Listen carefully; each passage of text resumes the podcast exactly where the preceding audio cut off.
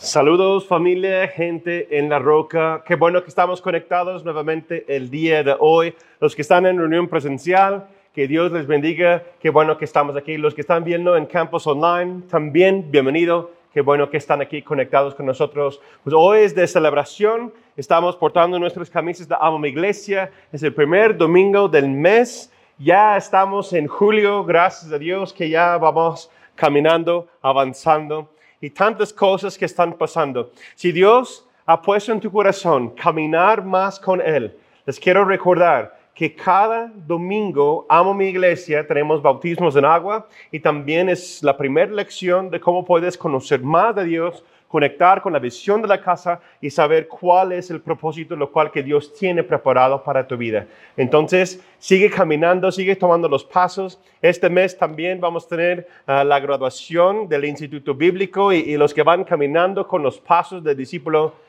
pues yo estoy muy contento para ver tantas personas que están acercando familias nuevas, familias enteras que están conectando la casa y Dios es bueno, Dios ha sido fiel. También quiero dar gracias a Dios por la generosidad de esta casa, porque este mes hemos dado más de 20 mil pesos a las misiones. Estamos apoyando varios misioneros y misioneras. Doy gracias a Dios por, por la generosidad de ustedes. Seguimos sembrando. Este primer miércoles del mes los invito que preparando su ofrenda para que podamos seguir apoyando los misioneros y las misioneras, la cual que son amigos nuestros y también que están conectados a esta casa de alguna forma y están haciendo la obra del Señor, tanto en Asia, tanto en otros países. Pues hay, hay, varios países y este miércoles quiero compartir un poquito más de eso para que se puedan conectar este miércoles a las siete y media de nuestra noche de Santa Cena y vamos a tener comunión y adoración, un tiempo muy, muy bonito, muy lindo en la presencia del Señor. Invita a tus amigos, invita a los enfermos y vamos a ver. También este mes es nuestro mes de acción.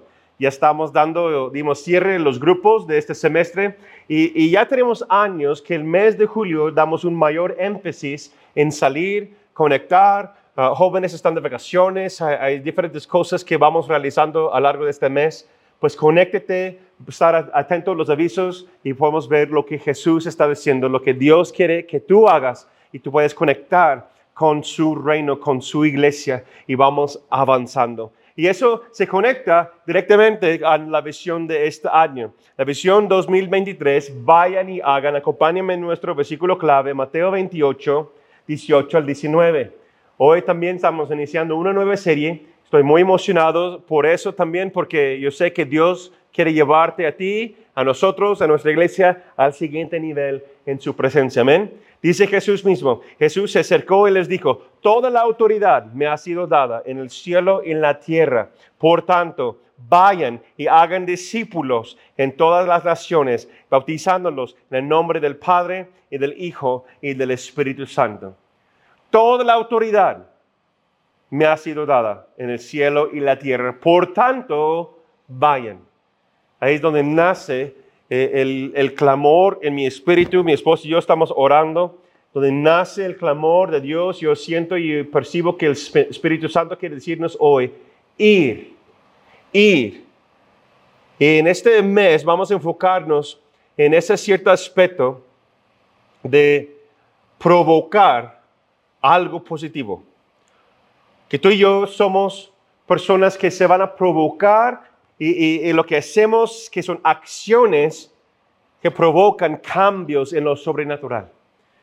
Por eso estamos aquí como iglesia, por eso estamos aquí como hijos de Dios, para no quedar igual y vamos avanzando y vamos caminando en la presencia del Señor, y vamos a provocar y hacer cambios. Amén. Pues yo he visto que hay ciertas distintas categorías de personas en la vida. Tengo más de 20 años en, el ministerio, toda mi vida creciendo en la iglesia cristiana.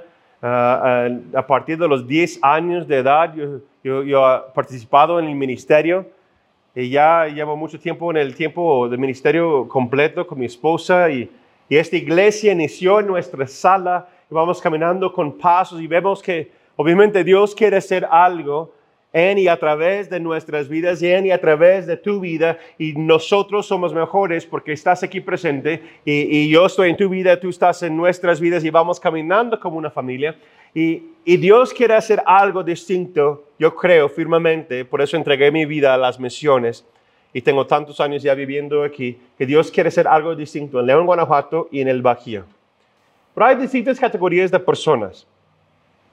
Hay personas que crean estimulan, desafían, exhortan y atraen cambios a su vida, impactan a los que están a su alrededor. Y hay personas que consumen, reciben, son desafiados, animados y siguen a los cambios provocados por otros. Hay personas que son innovadores, pioneros, líderes en sus oficios y no son conformes con el status quo o lo que es el estatus actual. También hay personas quienes siguen al corriente, son influenciados y son seguidores de lo que los demás presentan como algo normal. Y dicen estadísticamente, dado por el gobierno, están llamando a esa generación la generación cristal, tristemente, ¿no? Y estadísticamente hay más personas cerca al posterior de lo que estoy hablando. Y fíjate, cada uno de nosotros, yo creo que tenemos en algunas áreas, tenemos ambos partes. Tenemos en unas áreas que, que seguimos y hay otras áreas que desafiamos. ¿no? Pero en lo general hay, hay, esos, hay esas categorías de personas y bíblicamente hablando hay, hay personas que son conformistas y hay disruptivos. Y yo esta semana quiero lanzar esa serie con ese tema, con esa idea de siendo disruptor. Siendo un disruptor. ¿Qué es un disruptor? Bíblicamente hablando y por definición quiero dar esa definición que es alguien que desafía lo común, lo natural o lo más rutinaria. Lo repito, que es un disruptor, alguien que desafía lo común, lo natural o lo más rutinaria. Y pues si ves a, lo largo de, de, cómo es presentado esa palabra en nuestro vocabulario, tanto en inglés y tanto en español, es, es una palabra que tiene connotaciones negativas, ¿no? Alguien quien es disruptivo comúnmente es alguien que falta el respeto, que no obedece, eh, es, es rebelde y quiere hacer lo que ellos quieren hacer, ¿no? Otra forma de decirlo, alguien que interrumpe o un interruptor, la, la persona que está ahí y dice, dice, y no da chance de hablar a los demás. Y en mi experiencia, yo he visto que yo creo que en cada familia, cada salón de alumnos, en cada área o oficio de trabajo existen esas personas que son como los que interrumpen o quieren decir de más, ¿no? Y no creo que siempre son malas esas personas, o como decía la pastora Laura la semana pasada, que, que son malvados, ¿no? A veces son personas que nada más no enfoquen en lo que realmente están diciendo, lo que están eh, haciendo, ¿no?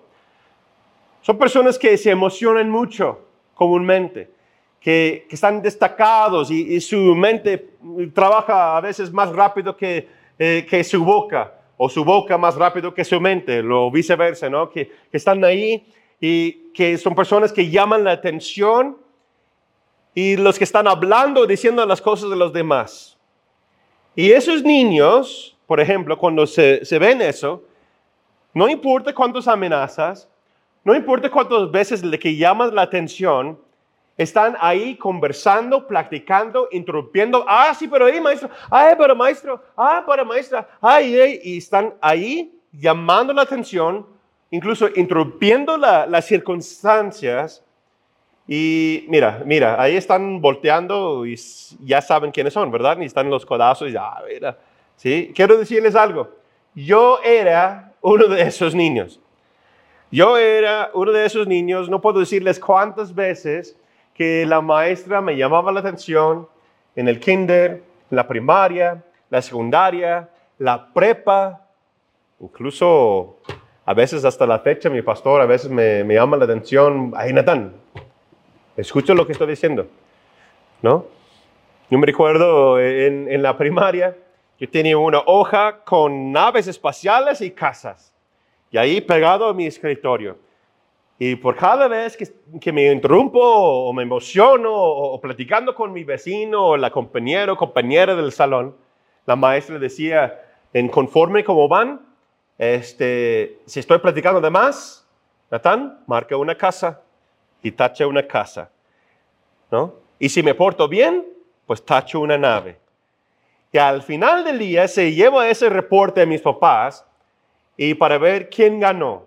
Sí, si todas las casas, eh, si hay más casas que naves, ya lo hice bien. Si hay más naves que casas, quiere decir que los aliens eh, destruyeron las casas y yo era bien platicón y, y interrumpiendo y, y, desafiando las cosas y, y pues, pues recibo mi disciplina cuando llego a casa y una tacha ahí en el salón también. ¿No? Batallando toda mi vida con esos conceptos. ¿Por qué? Porque es algo en mí que quiera algo más. Véalo por lo lado positivo. Ah, otra parte, pues esas personas tienen que aprender a obedecer y caminar, ¿no? lo cual que, que, siento que lo he hecho. Pero hay una diferencia en ser disruptor que disruptivo. No quiero que se confunden esos dos términos. ¿Ok?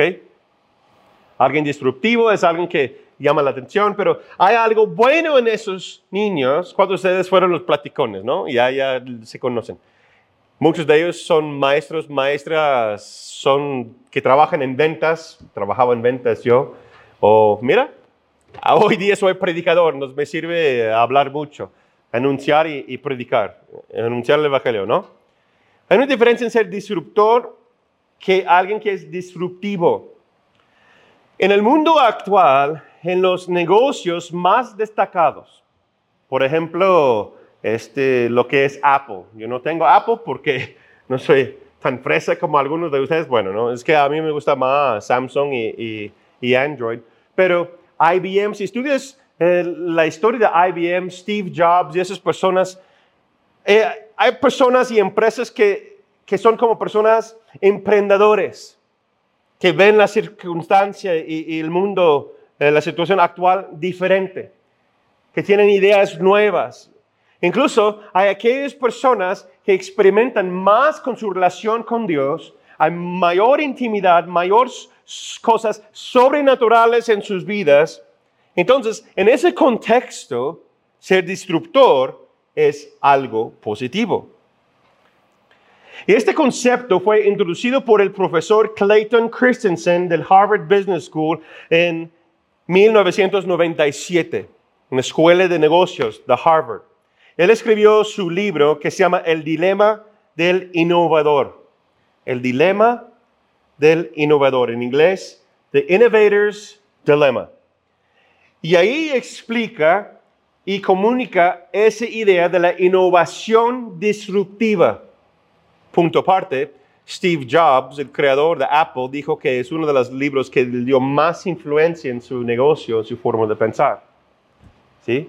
Yo he leído varias partes de ese libro también, yo he visto como un, resumen de, cómo es. Es muy, muy interesante, sobre todo para los emprendedores y los que están en negocio y quieren, eh, si quieren salir adelante y hacer las cosas de forma distinta, ¿no? Entonces él se presentaba ese concepto y básicamente es lo siguiente, una nota aquí. Básicamente la idea es que una compañía debe aprender los procesos actuales, pero cómo hacerlos de una forma que pueden hacerlos escalables para que se puedan desarrollar y cambiar hacia el futuro, hacia el crecimiento. ¿Sí? Satisfaciendo la necesidad actual y creando una presencia en un mercado donde antes no existía. Eso en el lado de negocios, pero eso se aplica muchas veces en la forma como vemos el reino también. Porque en el reino de Dios, Dios está llamando a sus hijos a ser disruptores de ver la circunstancia actual, pero no conformarnos con eso, sino desarrollar un proceso de vida, un proceso de discipulado, una forma de, de crear esos procesos de crecimiento que vamos hacia la meta, y yo los llamo los propósitos eternos, lo cual que Dios tiene para nosotros. La manera, el mensaje es lo mismo. Dios no cambia. Pero la forma de aplicación debe cambiar porque el mundo va cambiando y el enemigo quiere engañar. Y para que no seamos engañados tenemos que cambiar el método de cómo vamos comunicando y cómo vamos expresando el reino de los cielos a las demás personas. Y Jesús dice, toda autoridad me ha dado a mí. Y después dice que los ha dado a ustedes. Si vemos a lo largo de la Biblia la historia de Dios, la historia de Dios y su pueblo, puedes ver que hubo hombres y mujeres quienes fueron disruptores en cada generación. Y vamos viendo unos ejemplos de esos cada semana también, pero, pero primero vamos a enfocar en, el disruptor principal. ¿Quién fue? Jesús. Jesús, con un nombre común, que era Jesús, igual como mexicano, ¿verdad? En mi cultura de los Estados Unidos no es tan común llamar a alguien Jesus, solamente hay un Jesus, que un Jesús que es Jesucristo, ¿verdad? Pero en, muchas culturas Jesús es un nombre común, igual como aquí en México, en los pueblos latinos, ¿no? Pero Jesús mismo, si tú estudias su vida, su ministerio, fíjate, Jesús mismo, su persona, su nacimiento, su vida, su ministerio, sus enseñanzas, la manera de cómo vivía. Él fue un hombre que desafió lo que estaba establecido socialmente, todo lo que estaba a su alrededor, lo desafiaba cada, cada oportunidad que tenía. Él solamente existiendo desafiaba todas las leyes naturales. ¿No es cierto? No hay nadie antes ni después que nació de una virgen. Su solo existencia como ser humano, Dios en carne. Jesús, estar aquí en la tierra, es un desafío natural, es un desafío sobrenatural. Y todo lo que él hacía era desafiar algo para un cambio hacia el reino, hacia sí mismo. Como decía Laura, Dios no cambia, pero trae cambios en nuestras vidas. Y el cambio es hacernos crecer.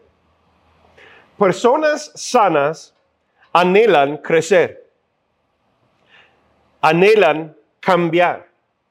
Discípulos sanos desean madurar, es algo natural que está en ellos. Si no anhelas el crecimiento, si no anhelas los desafíos de la vida, si no intencionalmente estás buscando el crecimiento o ser más maduro en el reino de Dios, en tu conocimiento de Cristo Jesús, yo te invito, debes mirar y preguntar, ¿cómo está mi salud, mi salud emocional y cómo está mi salud espiritual?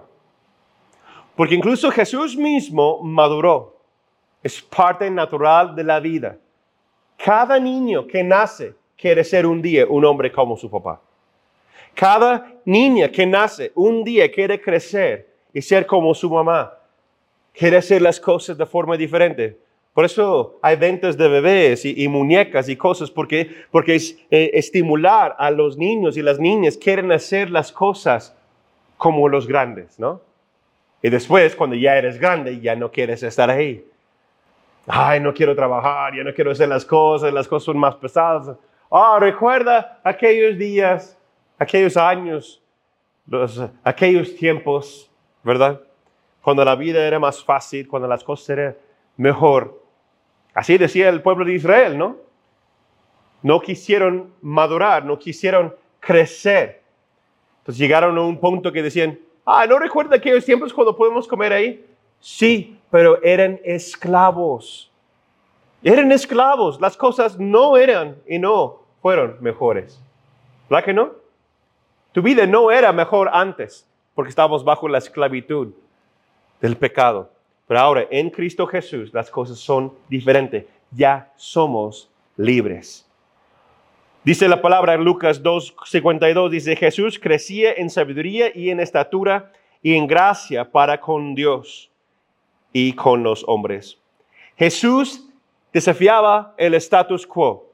Jesús, cada lugar donde ministraba, cada lugar donde él iba, cualquier lugar donde él enseñaba, él estaba desafiando lo, lo natural, lo normal, lo status quo. Y desafió a sus discípulos, pidió a sus discípulos hacer lo mismo.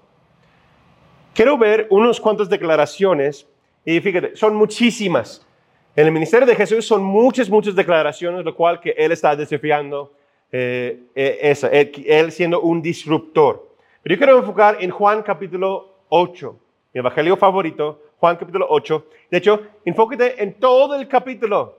Todo el capítulo Jesús está desafiando, todo el capítulo Jesús está eh, siendo un disruptor. Vamos a ver unas cuantas declaraciones, lo cual que él hace aquí, unos cuantos versículos. Por ejemplo, versículo 31, 32. Jesús dijo a los judíos que habían creído en él, si ustedes permanecen en mi palabra, serán verdaderamente mis discípulos y conocerán la verdad y la verdad los hará libres. Eso es tan desafiante. ¿Por qué? Porque está diciendo, si no estás conmigo, no tienes la verdad. Y si no estás conmigo, sigues en esclavitud. Versículo 34 y 36. Jesús le respondió, de cierto, de cierto les digo, que todo aquel que comete pecado, esclavo es del pecado. Así que si Él los liberta, serán verdaderamente libres. Nuevamente está diciendo lo mismo. Si no estás conmigo, si no entregas tu vida a mí, sigues siendo esclavo. Porque si el Hijo no los haga libre, no son libres. Pero cuando el Hijo te hará libre de tus adicciones, de tu ego, de tu orgullo, de tu forma de pensar, si tú renueves tu mente, entregas tu corazón a Jesús, que te duele el corazón y te arrepientas y cambies la forma en cómo vas pensando, ya das una vuelta 180 grados. Dice, Señor, yo te recibo como mi Salvador. Tú eres el Hijo de Dios. Él va a entrar a tu corazón, Él va a entrar a tu vida y lo va a hacer, que disculpa la frase, pero te va a hacer patas para arriba. Te va a voltear el asunto porque no puedes continuar igual. Si realmente quieres ser libre, Jesús lo hará. Pero Él está haciendo esas declaraciones y desafiando a las personas, siendo un disruptor en su generación. Versículo 51 al 53. De cierto, de cierto les digo. Punto aparte, recuerda, cada vez que Jesús dice de cierto, de cierto, está diciendo, ponga atención, ponga mucha atención, porque lo que voy a decir viene ahora las normas, el orden de mi reino algo que va a cambiar todo asunto. Son palabras y acciones que va a traer lo sobrenatural a tu vida. 51 dice, sí, de cierto, de cierto les digo que el que obedece mi palabra nunca verá la muerte. Entonces los judíos le dijeron, ahora estamos seguros de que tienes un demonio. Abraham murió, lo mismo que los profetas. Y tú dices, el que guarda mi palabra nunca verá la muerte. ¿Acaso eres tú mayor que nuestro padre Abraham, el cual murió? Y también los profetas murieron.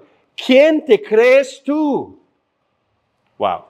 Desafiando todo. ¿Ves que ya está abriendo eh, en las películas y la gente dice, abriendo la caja de Pandora? O sea, cosa que no puedes contener, porque cuando ya está dicho, cuando ya se actúa sobre ello, ya no hay para atrás. Jesús era un disruptor. Nos brincamos al versículo 56. Abraham, el padre de ustedes, se alegró a saber que vería mi día. Y lo vio y se alegró. Los judíos le dijeron, ni siquiera tiene 50 años. ¿Y has visto a Abraham? Jesús les dijo, de cierto, de cierto les digo, antes de que Abraham fuera, yo soy. Me encanta esa parte. Entonces tomaron piedras para arrojárselas, pero Jesús se escondió y salió del templo. Lee todo capítulo 8. capítulo 8, capítulo 9, Jesús está levantando los asuntos, está confrontando el conformismo, está enfrentando la religiosidad de las personas. Y algo que Laura y yo estábamos platicando, punto aparte, eh, gente con mentalidad religiosa usan la palabra para completar, cumplir su propia voluntad. Pero aquellos que obedecen la palabra de Jesús y van caminando en la voluntad de Dios, la palabra de Dios es para realizar su voluntad. ¿No? Si eres hijo, eres un disruptor o eres un conformista, eres una persona que dice, pues lo que dicen los demás, yo no quiero broncas. Difícilmente vas a acercar a Jesús con esa mentalidad. Difícilmente vamos a hacer un cambio en nuestra sociedad con esa mentalidad que, pues como me digan, está bien. No, los hijos de Dios no somos, no somos rebeldes, pero no vamos a quedarnos callados.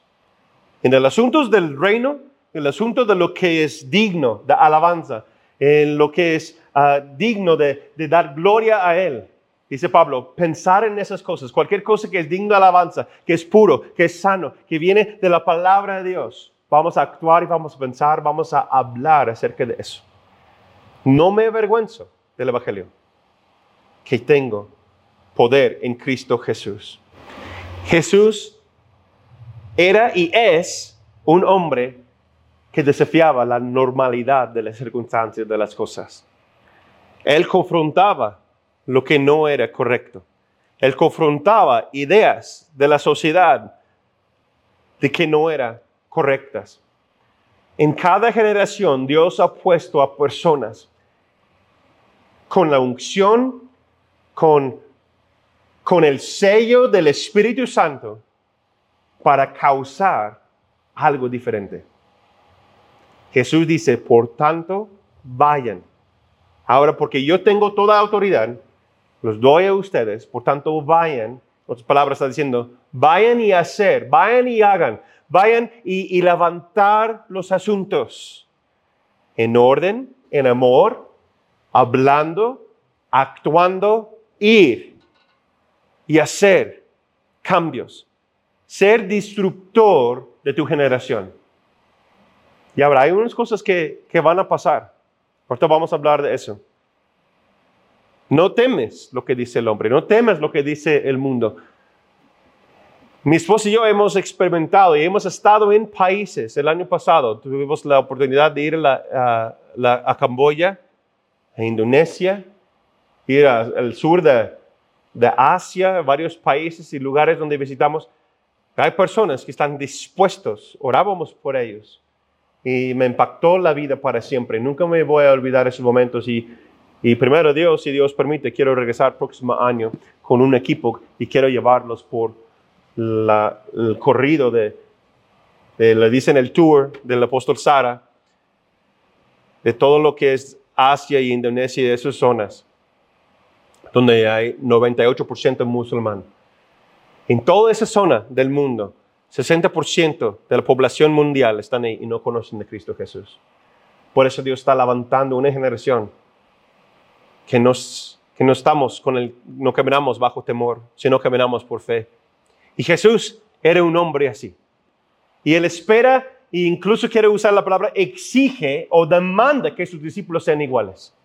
Por eso él dijo, si hay frase tras frase que viene mi espíritu ahorita, ustedes pueden buscarlo en su Biblia, lee los evangelios. Y él dice, el que no toma su cruz y muere, se niega a sí mismo, no eres digno de mí.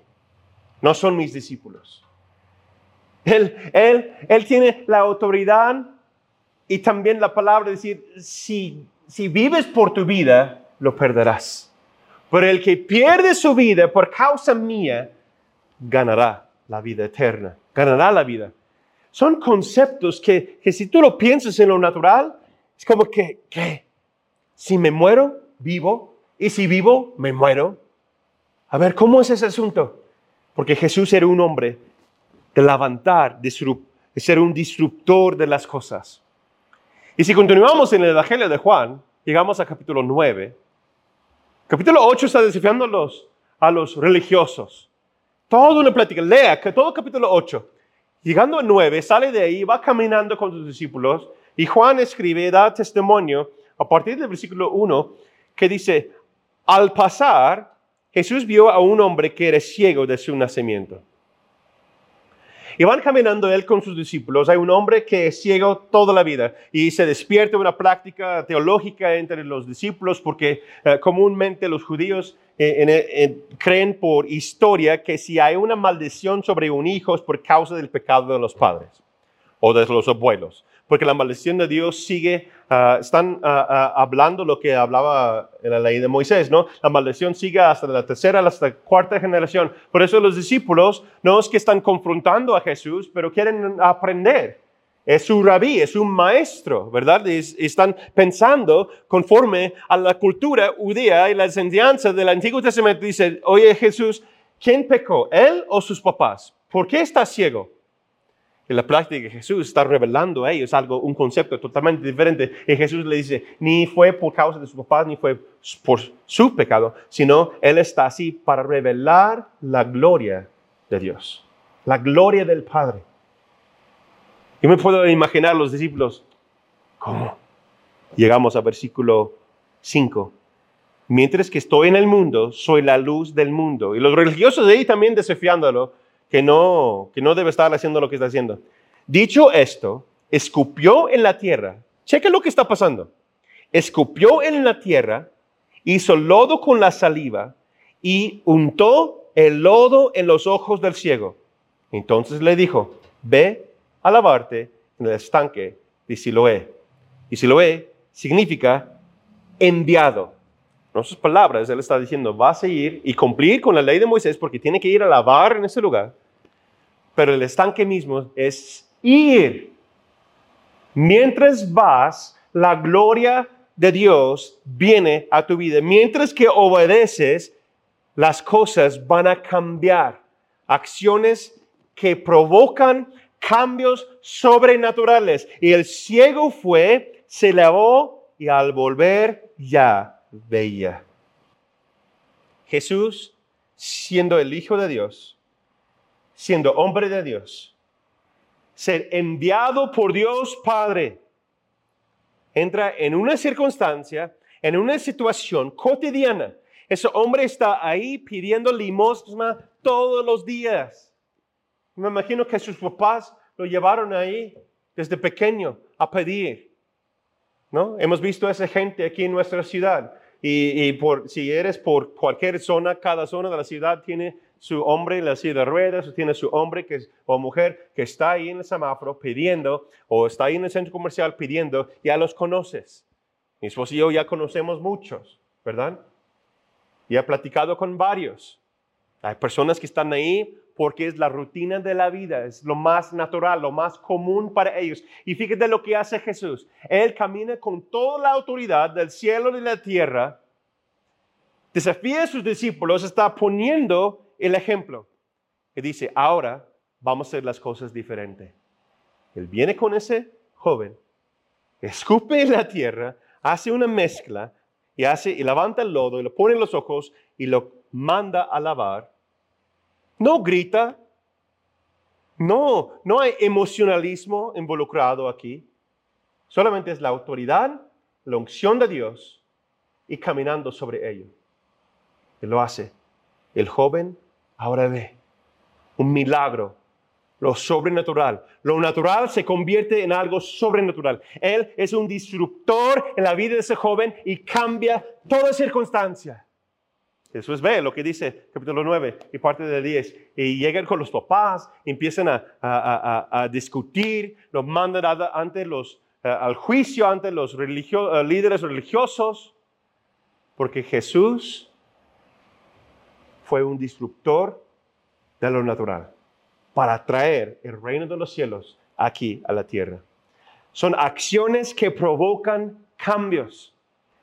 Repito, Jesús se acercó y les dijo, toda autoridad me ha sido dada en el cielo y la tierra. Por tanto, vayan, ir y hacer. Hazlo. ¿Qué esperas? Cristo vive. Cristo vive en ti. Cuando entiendes la autoridad que Jesús te ha dado, no puedes vivir y quedar igual. No puedes. Las cosas tienen que ser diferentes.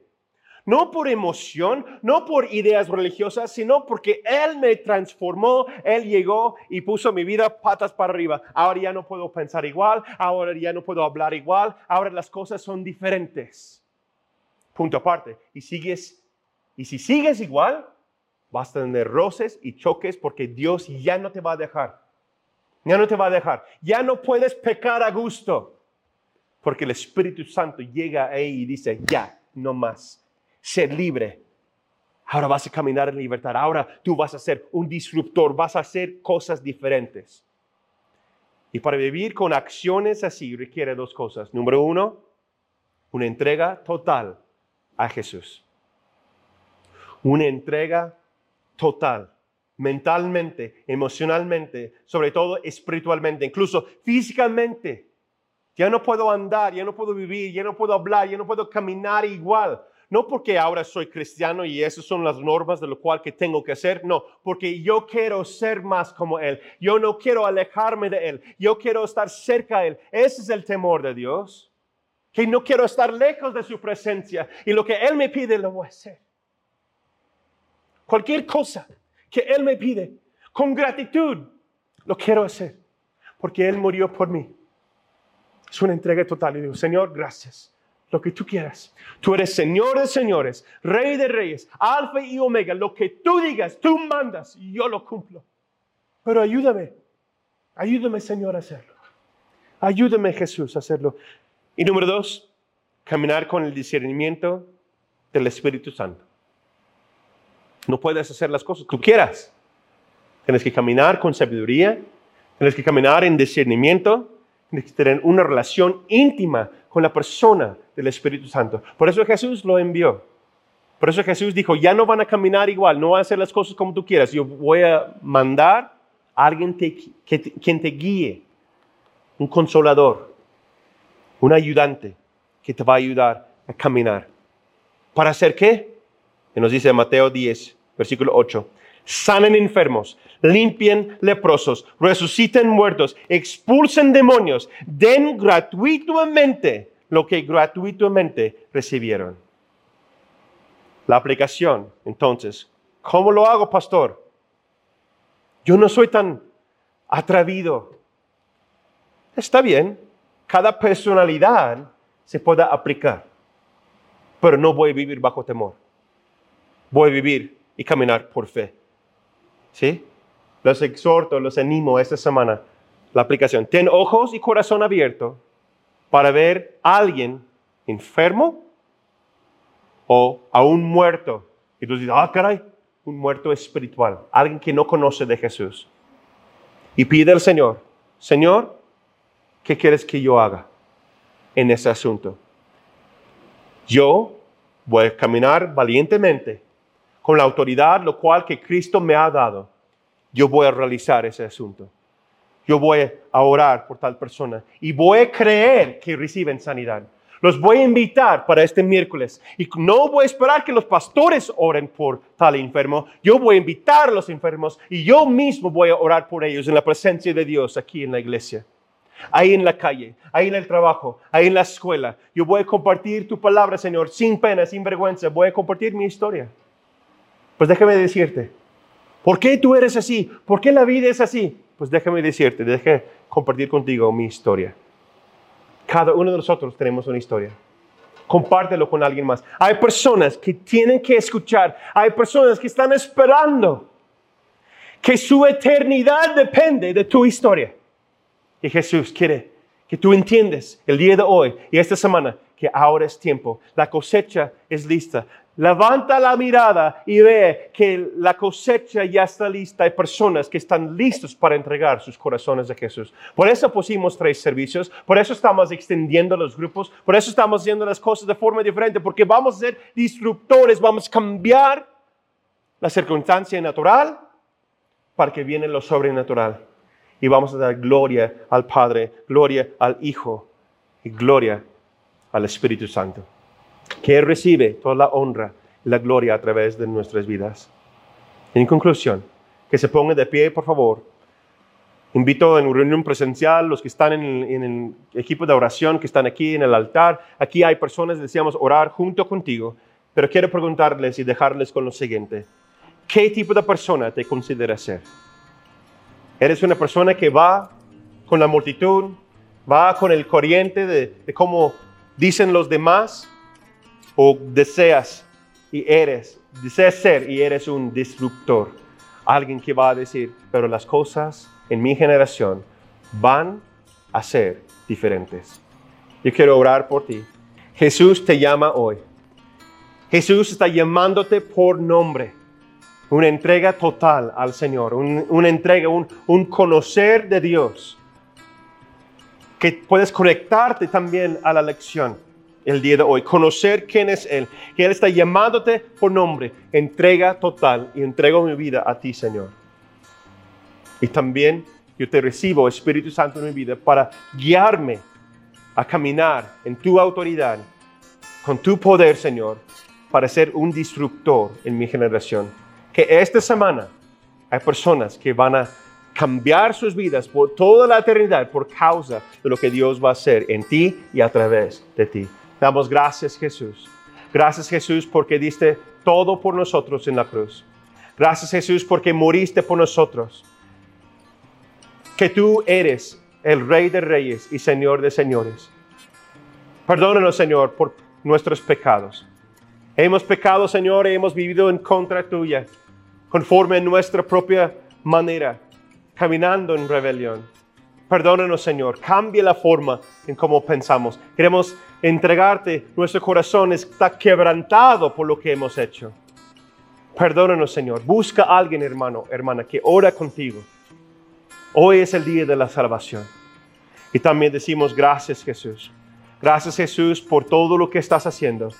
Y yo te pido, Espíritu Santo, que bautices de nuevo cada uno de sus hijos, cada uno de sus hijas, que nosotros vamos caminando con la autoridad que tú nos has dado, Señor. Que esta semana que seamos personas que estamos discerniendo, que estamos caminando, estamos obedeciendo a ti, Espíritu Santo. Que esta semana, Señor, va a haber ciegos que ven, muertos espirituales que se levanten que se entrega sus vidas a ti, Señor, por causa de lo que vas a hacer a través de tu iglesia esta semana. Toda autoridad en el cielo y en la tierra me ha sido dado, dice Jesús, que los doy a ustedes. Por tanto, ir y hacer. Trae acciones que cambien las vidas de los demás. Los amamos, los queremos mucho. Que Dios te bendiga.